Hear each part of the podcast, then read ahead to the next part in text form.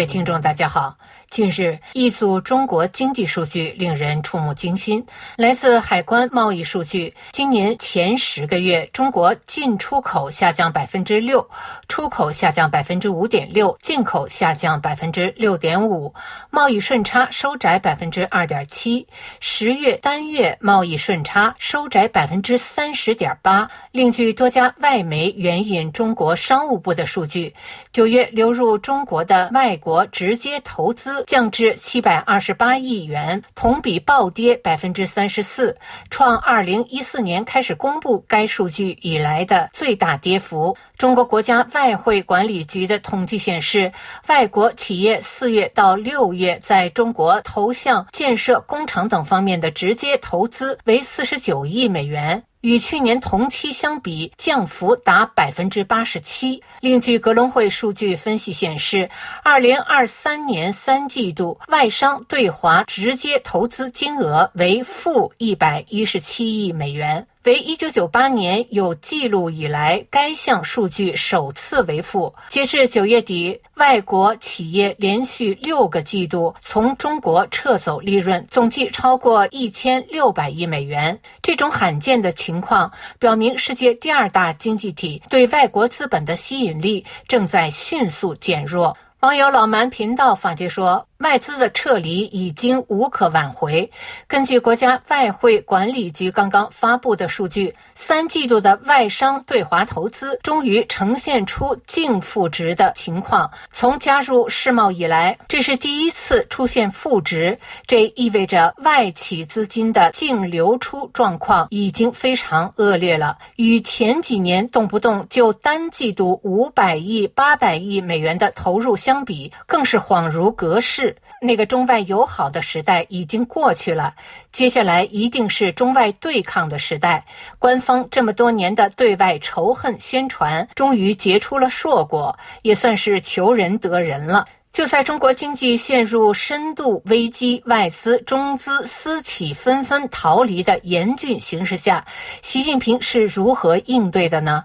首先召开中央金融会议。国安刀把子出手，维稳金融，严禁唱衰市场，把市场管死。然后，习近平在北京会见全国枫桥市工作法入选单位代表，全面推进枫桥治理模式。就在市场急需法无授权不可为，法无禁止即自由的法治环境的当口，习近平的作为进一步向中外投资人发出反向信号。正如网友 Hair Fairy 发帖所说，中共频繁出台自相矛盾的政策，一方面盘活经济，国安竟然出来恐吓；一方面给私企松绑，却炮制出公私合营进一步措施；一方面与美国修好，却派张幼霞访俄；一方面在新加坡呼吁吓跑的企业回家看看，却推广更恐怖的枫桥经验。网友昆仑发帖说：“颠覆和谐模式，枫桥经验预示底层互斗铸就顶层安全。”三大常委会见枫桥经验代表，从最高层向全系统发出最清晰信号：枫桥经验和模式将是今后群众工作的主要思路与方式。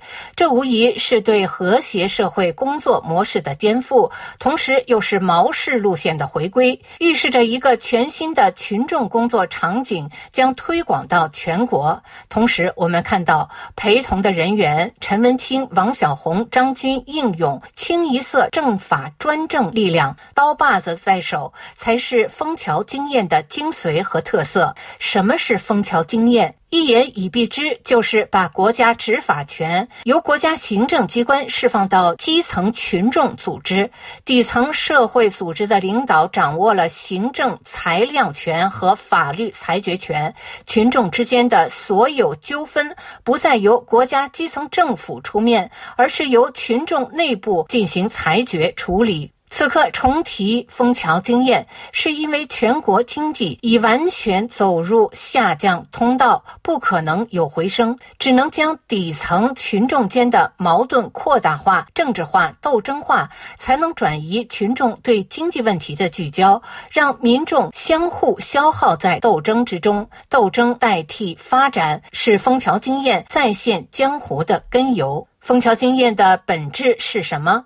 是国家执法权的扩大化和滥用化。执法权被不具备执法资质的人和组织掌握，意味着国家专政力量增强扩大，意味着国家执法队伍的野蛮增长，意味着基层专政将走向失控失序。枫桥模式对中国政治有什么作用呢？答案是底层互斗，自然就会筑牢顶层安全。权。底层因为互斗而失去了对顶层的力量威胁，这是每当国家层面有重大困难出现时，类似枫桥经验就会沉渣泛起的原因。它是高层转移底层矛盾的乾坤大腾挪，最终都确保了顶层的政治安全。枫桥模式具体是什么场景？民众陷于自我斗争，看似一波群众在斗另一波，实际上是自己。斗自己，群众陷入自我斗争闭环。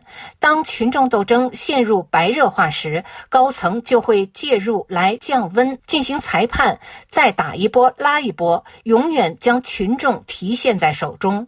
网友曹亚雪发帖说：“中共过去几年一直在发展治安型社会组织。”在浙江诸暨枫桥经验发源地，在联防队、治安员、网络员、治安信息员等已经长期存在的基层治安结构基础上，有各种由派出所主导的调解中心、红色物业、红色四点半学校、救援志愿队、民生义工团等。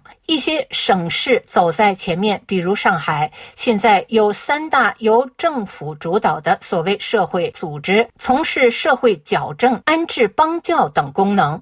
各大城市过去几年在发展所谓的义警，遍布街道、商铺、企业、工厂等每个社会角落。他们在公安领导下从事形形色色的监控和维稳。比如说，深圳宝安区现在每四十五人。人中就有一个意境。习近平一直强调，枫桥经验是要对整个社会进行人盯人式的管控。以上是今天的微言微语，我是桑榆。